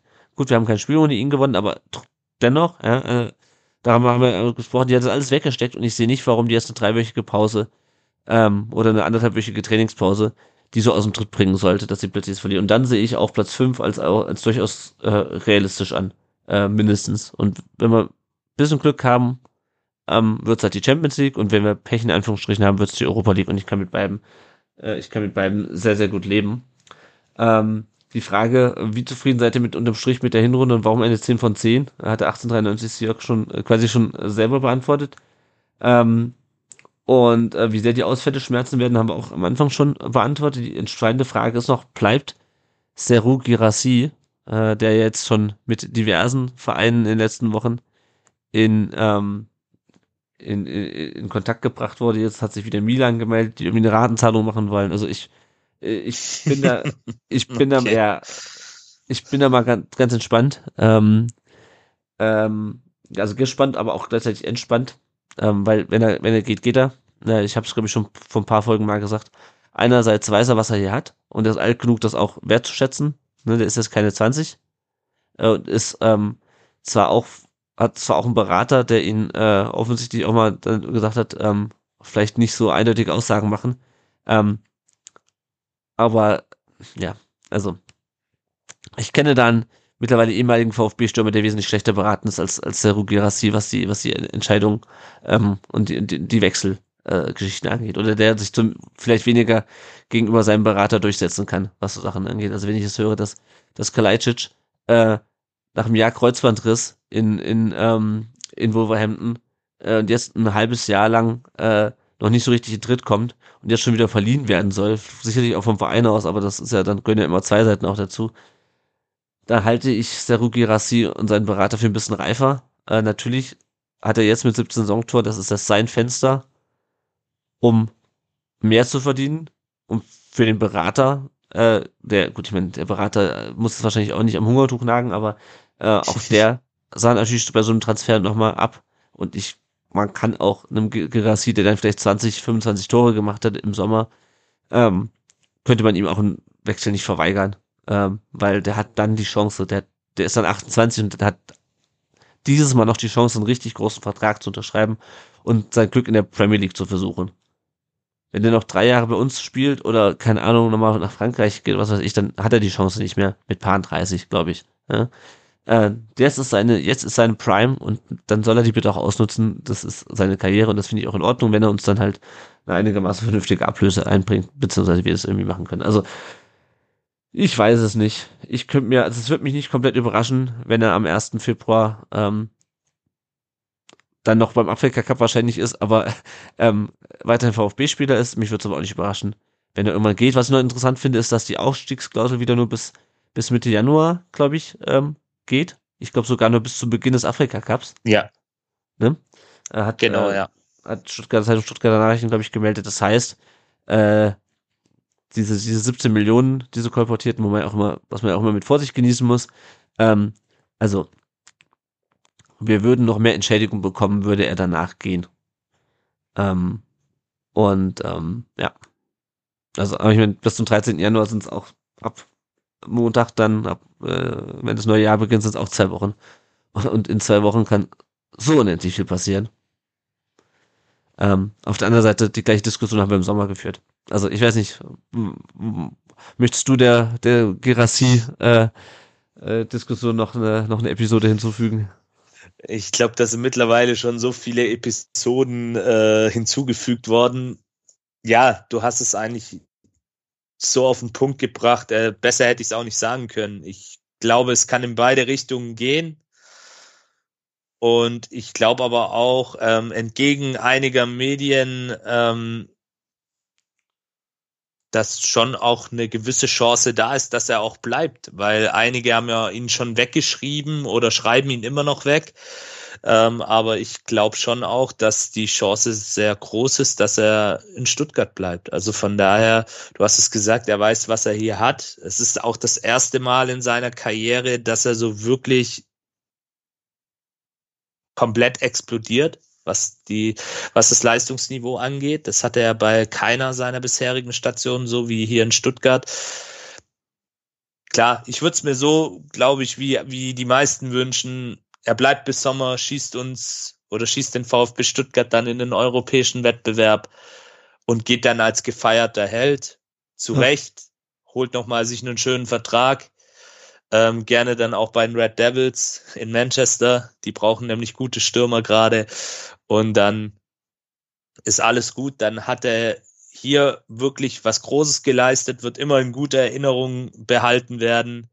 Und er ist ja im Sommer dann auch erst 28. Also da hat er dann auch nochmal die Chance. Also das ist dann nicht so, dass ja. er kurz vor seinem Karriereende steht. Aber ja, natürlich, es ist dann schon nochmal in dem Alter die letzte Chance. Aber die Chance ist im Sommer genauso noch da. Und was ich eben auch glaube, dass der Afrika Cup da dem VfB auch so ein bisschen in die Karten spielt, weil natürlich jetzt auch äh, Serhu sich mit seiner Nationalmannschaft ab Januar, ich glaube, der, die fangen schon ab dem 1. Januar dann an zu trainieren und dass ja. er da dann einfach auch seinen Fokus haben möchte, weil dieser Afrika Cup schon auch für äh, die Jungs, die dort spielen, eine große Bedeutung hat. Ja, ja. ich denke auch. Also, ähm, mehr können wir dazu nicht sagen. Ähm, genau, wir können mal gucken. Äh, Lee Eckloff wird wahrscheinlich noch ein bisschen fehlen. Ähm, da habe ich noch nicht rausgefunden, wie lange. Ansonsten dürfte ich auch alle wieder auf dem Platz stehen äh, oder zumindest äh, bald trainieren können. Äh, Ito, klar, dann beim, bei den Asien-Spielen. Ähm, äh, Nico Natai müsste eigentlich äh, dann auch langsam wieder ähm, ins Training einsteigen können im neuen Jahr. Und ähm, ja, dann schauen wir mal, wie es da weitergeht. Ähm, und werfen jetzt nochmal einen kleinen Blick zurück auf dieses VfB 2023, das jetzt bald endet. Ja, und mit diesem Jahresrückblick ähm, müssen wir echt beginnen mit, äh, mit der äh, WM-Pause und dem, dem Trainerwechsel damals auf äh, Bruno Labbadia und äh, dem, wir haben ja, wir hatten ja auch einen Saisonrückblick, wir müssen jetzt nicht in aller Ausführlichkeit drüber sprechen, ähm, aber mit diesem äh, wirklich schlechten Start unter Labadia, äh, das 3 zu 0 gegen Köln nehmen wir da mal außen vor, ähm, was dann gipfelte in der, in der 3 zu 0 äh, Niederlage gegen Union und der Entlassung und dem, dem Start von Sebastian Hoeneß. Ähm, aber wenn man sich das nochmal alles so, ähm, wenn man wirklich diesen Tiefpunkt Union nimmt, was glaube ich irgendwann im Februar, März war, ähm, wenn ich es richtig erinnere, und ähm, es wurde eigentlich von da ab äh, auch wenn wir dann den Klassen halt wirklich nur in letzter Sekunde geschafft haben. Es wird eigentlich immer, immer besser, aber man kon konnte irgendwie nicht so damit rechnen. Also Sebastian Hönes, finde ich, hat ja eine unglaublich gute Bilanz. Der hat, glaube ich, äh, in der Rückrunde ein Spiel verloren gegen Berlin, wenn ich es richtig in Erinnerung habe. Ähm, ja. Ja, ne? Berlin war es, im Olympiastadion. Mal. Genau. Ja, genau, dieses, dieses un unsägliche Spiel. Ähm, hat äh, uns bis ins genau und halt das, das Pokal-Halbfinale genau hat uns äh, ja, ins genau. äh, Pokal-Halbfinale gebracht, äh, wenn es auch letzte Saison ein bisschen leichter war, ins Halbfinale zu kommen als in dieser Saison mit äh, drei Bundesligisten in Folge. Ähm, ja, also diese Entwicklung finde ich eigentlich einfach krass. Wir sitzen hier im Dezember 2023 und diskutieren, ob wir jetzt in die Champions League kommen oder in die Europa League und äh, sind uns aber ziemlich sicher, dass es nicht schlechter wird als Platz 7. Und ähm, im Frühjahr äh, sind wir Tabellenletzter. Im Sommer, im Frühsommer sind wir Tabellen 16. und äh, im Spätsommer verlieren wir äh, nicht nur äh, Borna Sosa, was irgendwie erwartbar war, äh, sondern auch noch Dinos Mafropanos, was auch erwartbar war und vor allem Wataru Endo. Ähm, und äh, ja, also ich finde es einfach, die Entwicklung, die dieses Jahr, dieses VfB-Jahr genommen hat, und das ist ja nie, die letzten Jahre waren ja nie langweilig, die ist einfach krass. Ähm, VfB hat immer mal gute, gute Phasen gehabt und hat dann äh, überperformt. Ähm, auch nicht zuletzt nach dem, nach dem, ähm, nach dem Klassenerhalt, äh, nach dem, nach dem Aufstieg 2020 haben wir auch eine gute Hinrunde äh, gespielt, ähm, aber dass wir wirklich jegliche äh, Hinrundenrekorde versprechen. Ähm, und äh, und ähm, wenn man dann schaut, äh, Zitat äh, Anfang, wo wir herkommen, äh, Zitat, Zitat Ende, das ist schon, das ist schon krass, Janik. Wie fällt denn so dein, äh, dein Jahresfazit 2023 aus? Wie blickst du auf das Jahr zurück? Das war Jahr. Nicht das ganze Jahr, bitte. ja, ähm, ja, es war so ein bisschen eine Achterbahnfahrt, kann man sagen. Ähm, ja, du hast es ja gerade eben gesagt. Ich kann mich erinnern, ähm, letzter Spieltag gegen Hoffenheim ähm, saß ich dann da im Familienblock und habe wirklich gedacht, okay, boah, jetzt stehen wir schon wieder zum dritten Mal am Abgrund innerhalb von fünf Jahren oder innerhalb von sechs Jahren, sechs Jahre waren es ja. ja. Nee, sieben Jahre, sieben Jahre, also mit den zwei Abstiegen eingerechnet. Ja. Und ähm, ja, du hast es ja beschrieben, man, man hatte zwar dann schon dieses Gefühl, okay, wir können es schaffen, aber im ersten Moment dachtest du, nee, das darf jetzt nicht wahr sein. Und dann noch gegen Hamburg, wo du dann auch nicht äh, gedacht hast, dass es dann so eindeutig ist letztendlich. Ja, absolute Achterbahnfahrt, ähm, war alles dabei, Relegation. Und jetzt ein paar Monate später träumen wir vom Europapokal. Das ist kein Experte auf dieser Welt hat mit dieser Entwicklung gerechnet, auch nicht die fundiertesten VfB-Experten. Äh, Unfassbar. Also ja, ja, genau, uns mit, ja, hallo, uns rechne ich da immer mit ein.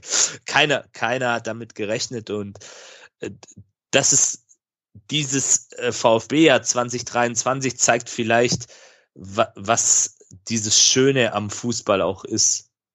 Nämlich, de, oder an diesem Sport im Allgemeinen. Also, wenn mich dann oft auch Leute fragen von außerhalb, hey, warum machst du das? Warum investierst du da so viel Zeit? Warum fährst du Sonntagnachmittag nach Gladbach?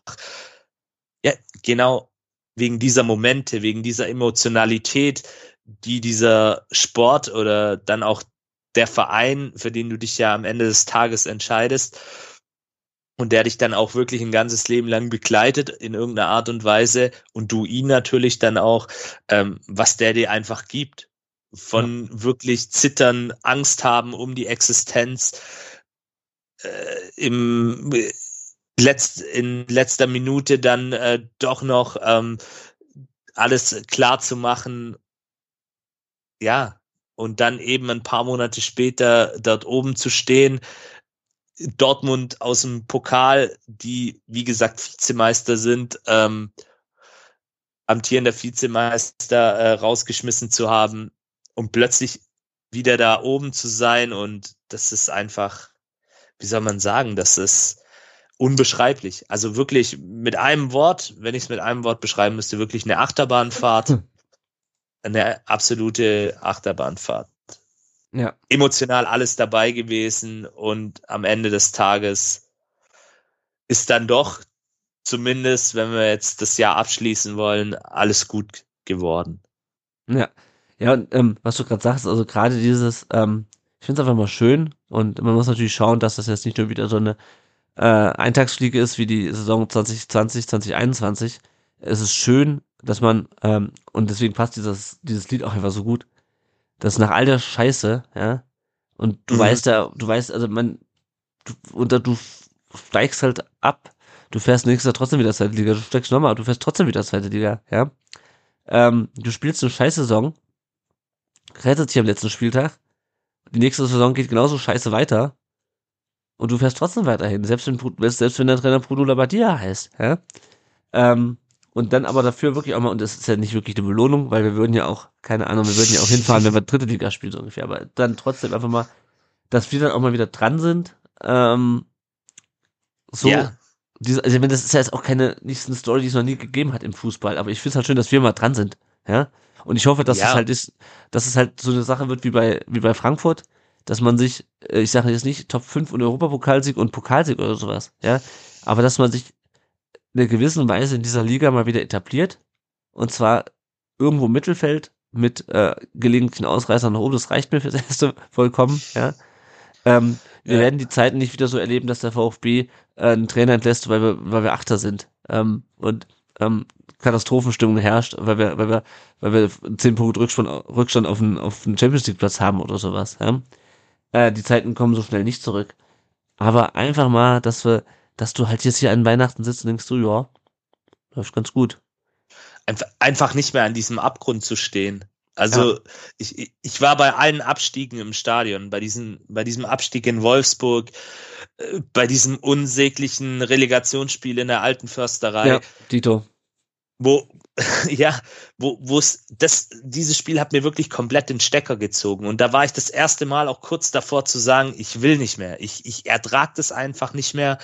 Diese Jahre davor auch immer 5000 Trainerwechsel, Wechsel in den Führungsetagen, es wird alles besser, nie ist was passiert.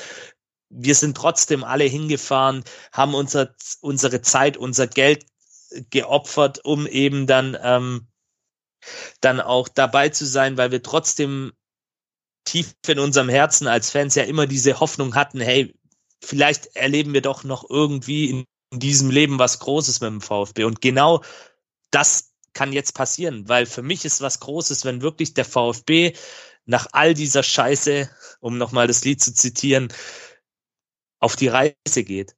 Das ja. ist dann wirklich was ganz Großes. Und weil du auch gerade die Eintracht erwähnt hast, die Eintracht hat genauso auch ihren Weg zurückgefunden, was dann letztendlich in diesem grandiosen ähm, Euro Cup Sieg 2022 geendet ist daran sieht man, was möglich ist. Mit einer Euphorie, mit einem, mit einer Aufbruchsstimmung und einfach auch nicht mehr diese Angst zu haben, dass dein Verein nächstes Jahr vielleicht auch pleite ist. Ich meine, da gibt's ja auch genug Beispiele. Vereine, ja. die eine ähnliche Strahlkraft, Größe wie der VfB haben. Ich will jetzt nicht die ganzen Beispiele aufzählen, aber Lautern 1860, ihr kennt sie alle. Das kann auch mal ganz schnell in die andere Richtung gehen. Und dass wir jetzt wirklich mal einfach was Schönes erleben dürfen mit unserem VfB.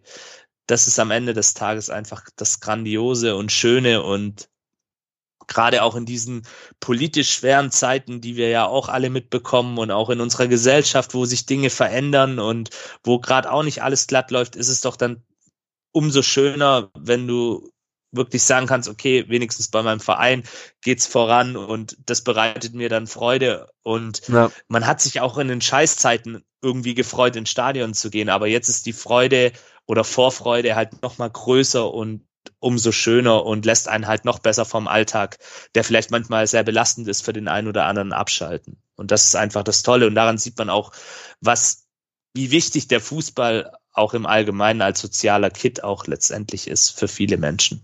Ja, das stimmt, das stimmt. Ja, was du, was, was du gerade ansprichst, ne? also gerade gegen Augsburg, du fährst dahin, denkst du, geil, einfach schöner Jahresabschluss und du weißt, der VfB liefert, ja. Äh, der VfB ist in der Verfassung zu sagen, okay, wir gewinnen jetzt halt. Ähm, und aber auch nochmal mit dem Thema Abstieg und wirtschaftlich, also ähm, das war halt auch ganz schön knapp diesen Sommer, das muss man auch mal sehen. Ja, also wenn wir in der Situation, wo wir irgendwie ähm, immer noch Transferüberschüsse erwirtschaften müssen, abgestiegen wären, zum dritten Mal. Äh, zweimal davon, äh, nee, Moment, zweimal vor Corona, einmal nach Corona, ja, aber also diese Abstiege sind ja jedes Mal an, dieses, an die Substanz gegangen finanziell und das war noch vor Corona. Ja? Äh, dann hast du ein Stadion, was, was nur halb voll war, ähm, das jetzt auch endlich in der, im Laufe der Rückrunde ähm, endlich fertiggestellt wird. Man hat ja gegen Augsburg schon die, da hatten sie ja schon die Planen runtergenommen.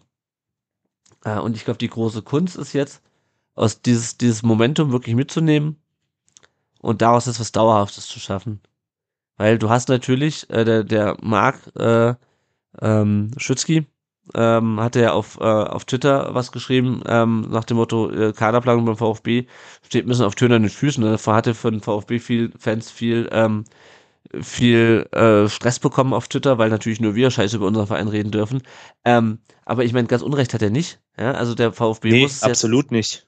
Absolut der VfB, nicht. VfB muss es ja schaffen, mit dieser aus dieser ähm, sehr guten Situation ähm, Kapital zu machen, äh, Kapital zu schlagen, äh, in zweierlei Hinsicht.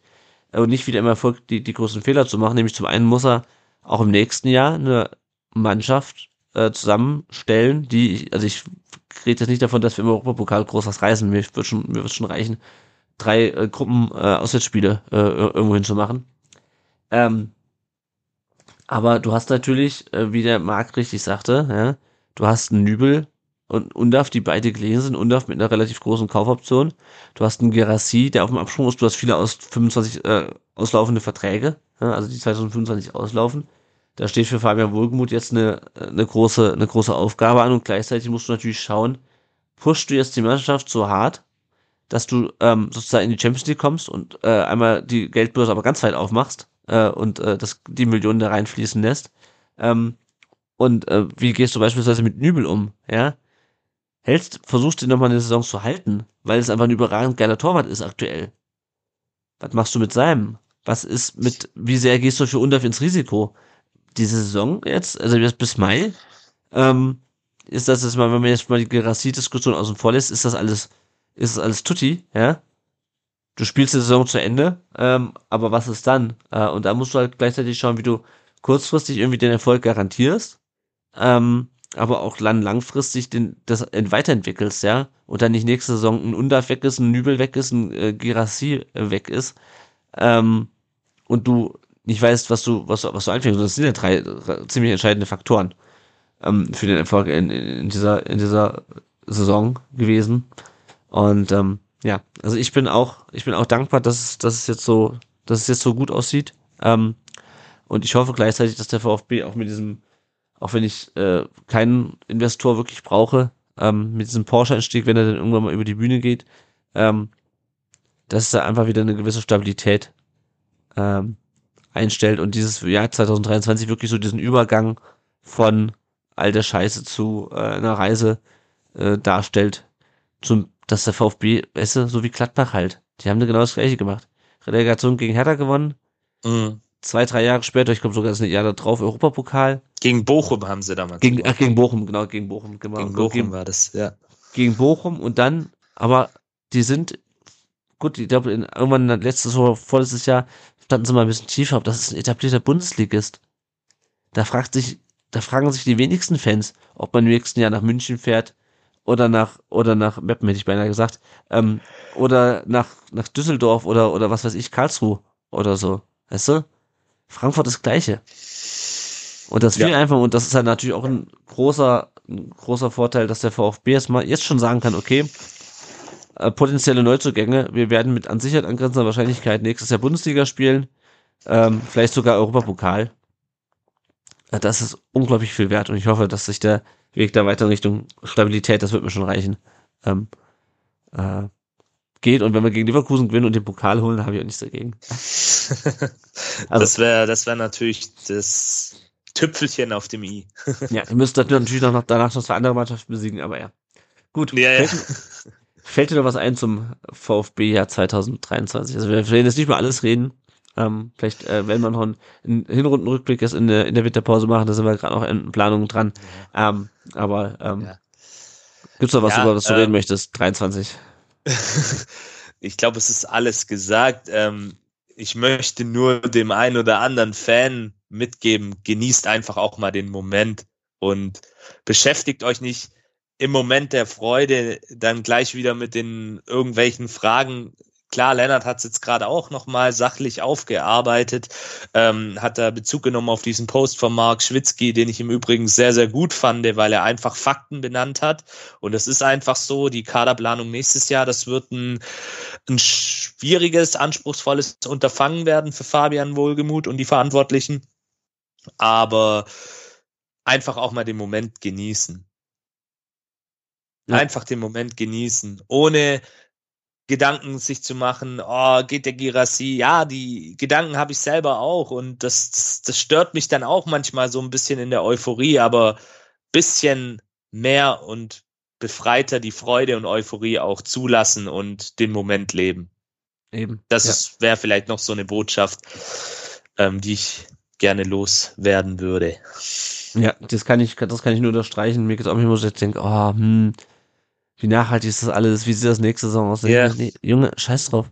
Wir sind Dritter. Wir haben 34, ich will mal 34 Punkte. Mhm. Wir haben noch nie so viele Siege in den ersten 16 Spielen geholt, wie in dieser Saison. Das ist in vielerlei Hinsicht die beste Hin VfB-Hinrunde aller Zeiten. Also, Das ist Geschichte, was wir hier erleben. Genau, Das genau. ist VfB-Geschichte und das ist eine Saison, von der wir vielleicht auch noch unseren Enkeln erzählen werden eines Genau, und dann- Tages. Und dann genießt es einfach, dass wir im Pokal Achtelfinale in, in, gegen Dortmund im Stadion waren. Genießt, dass wir Freiburg 5-0 weggehauen haben. Genießt, dass wir wirklich gute Spiele gesehen haben im VfB, der vielleicht doppelt so hoch hätte gewinnen müssen. Und dass du trotzdem 3-0 gewinnst. Ähm, und nicht irgendwie nur 1-0. Also deswegen. Ja. Schönes Schlusswort, Janik. Ähm, wir machen noch einen kurzen Werbeblock und blicken dann auf die relativ überschaubare äh, Rubrik ähm, rund um die anderen VfB-Mannschaften und die, und die Leihspieler. Ähm, äh, wenn ihr uns nicht finanziell unterstützen könnt oder wollt, dann könnt ihr uns auch gerne Rezensionen da lassen auf Apple Podcasts oder bei Spotify. Wir lesen die auch gerne vor oder äh, bewertet uns auf diesen Plattformen. Ähm, genau, ansonsten sagt gerne auch so, äh, dass es uns gibt. Ähm, und äh, dann finden andere VfB-Fans uns leicht. Wir sind übrigens auch jetzt auf, auf Threads vertreten, dem der Twitter- Twitter-Klon von, von Instagram und natürlich auf äh, Blue Sky. Ähm, und ähm, genau, folgt uns einfach gerne. Ja, unterstützt uns äh, anders als finanziell auch gerne. Das, das freut uns sehr. So, äh, rund um die anderen VfB-Mannschaften und die VfB Stuttgart Lone Army. Ich glaube, das können wir äh, relativ schnell abhandeln. Die VfB-Frauen haben Winterpause. Die spielen am 3. März äh, WFV-Pokal. Der VfB 2 hat Winterpause. Die spielen am 2. März äh, gegen Balingen. Die U19 hat Winterpause. Äh, die spielen am 27. Januar wieder. Und der 18. Spieltag der B-Union-Bundesliga, der hätte eigentlich stattfinden sollen. Äh, an dem Wochenende von den Bayern-Spiel, also das Wochenende vor Weihnachten. Ähm, das Spiel gegen Augsburg wurde verlegt äh, auf den 10. Februar, weil äh, die U17 von einer Krankheitswelle so dezimiert wurde, äh, dass sie nicht antreten konnte. VfB ist das dritte in der Liga da. Nächstes Spiel ist dann am 3. Februar in Freiburg. Wir gucken gerade auf die Leihspieler noch. Und da ist ja schon wieder einer weniger mit, ähm, mit Matteo Klimowitz. Aber Ömer Beas hat äh, noch zweimal gespielt. Ähm, das beim 0 zu 0 gegen Ankara Gücü äh, wurde in der 75. Minute eingewechselt.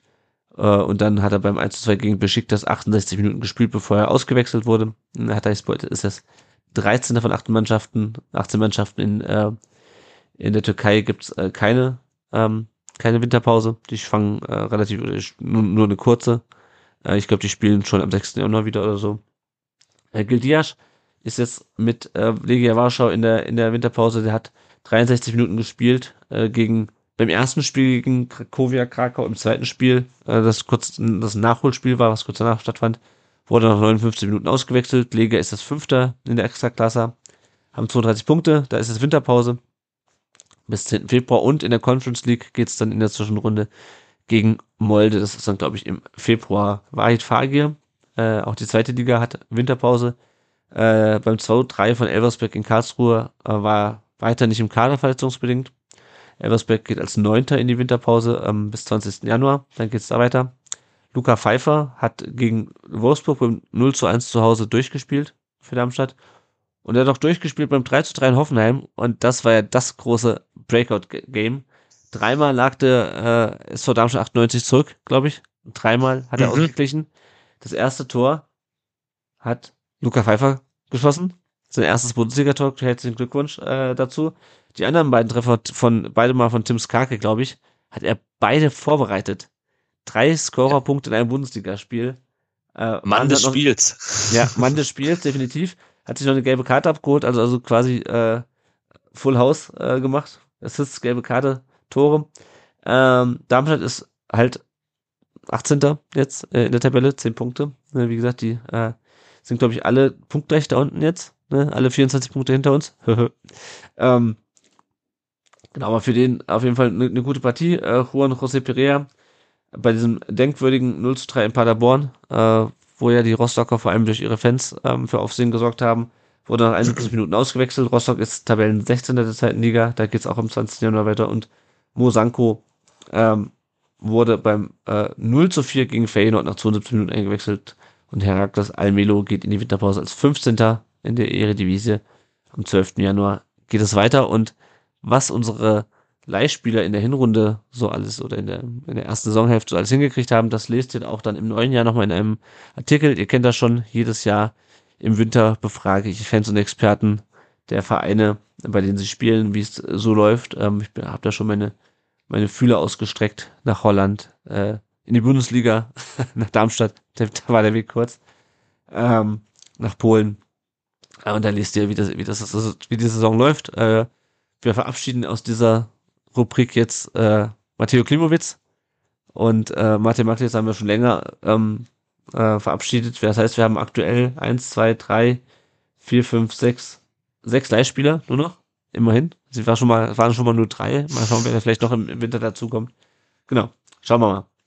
Fürs Erste sind wir mit diesem Durch. Jahr. genau, wir sind durch mit dieser Podcast-Folge. Mit diesem Jahr. Ähm, ich hoffe, ihr hattet eine schöne, schöne, schöne Weihnachtszeit. Das habe ich am Anfang vergessen zu sagen. Hat, wurde reich beschenkt, konnte ein bisschen zur Ruhe kommen, jetzt auch zwischen den Jahren. Habt noch ein bisschen Zeit jetzt, äh, während ihr den Weihnachtsbaum entsorgt und die äh, Silvester äh, äh, vorbereitet. Natürlich alles verantwortungsvoll. Ne? Bleibt beim Pyro, wenn dann. Genau, genau. während, während ihr die, während ihr die Pyrofackeln im Garten aufstellt, ähm, hört ihr uns eure, hört ihr uns äh, euch unsere Podcast-Folge so nochmal an. Äh, die nächste Folge gibt's dann im Jahr 2024. Ähm, eventuell noch ein halb äh, ein äh, Hinserie-Rückblick, auf jeden Fall ein Rückblick dann auf das Auswärtsspiel bei Borussia Mönchengladbach. Janik, ähm, ich wünsche dir einen guten Gerne. Rutsch. Das wünsche ich dir auch, ja. Komm gut rüber, ihr auch. Ich äh, verweise nochmal an dieser Stelle auf Genau. Sebas Kampf ähm, auf Instagram und äh, auf äh, die Möglichkeit, sich bei äh, der DKMS äh, registrieren zu lassen, was sehr, sehr wichtig ist. Ähm, genau, kommt gut rüber, bleibt gesund. Wir hören uns im neuen Jahr wieder. Das gleiche gilt für dich, Janik. Guten Rutsch, komm gut rüber. Und dann Danke, äh, danke. freue ich mich auf ein hoffentliches, hoffentlich erfolgreiches Jahr 2024 und dass wir im Herbst vielleicht mal äh, äh, internationale Gäste hier im Podcast begrüßen dürfen. Das Oh, wär's doch. das, Das das, das, ist ein schöner Vorsatz für das, Das wär's Podcast, doch. ja. Das Sehr wär's. und, geil. sei es, und sei es nur, sei es nur erste Qualifikationsrunde, irgendwas.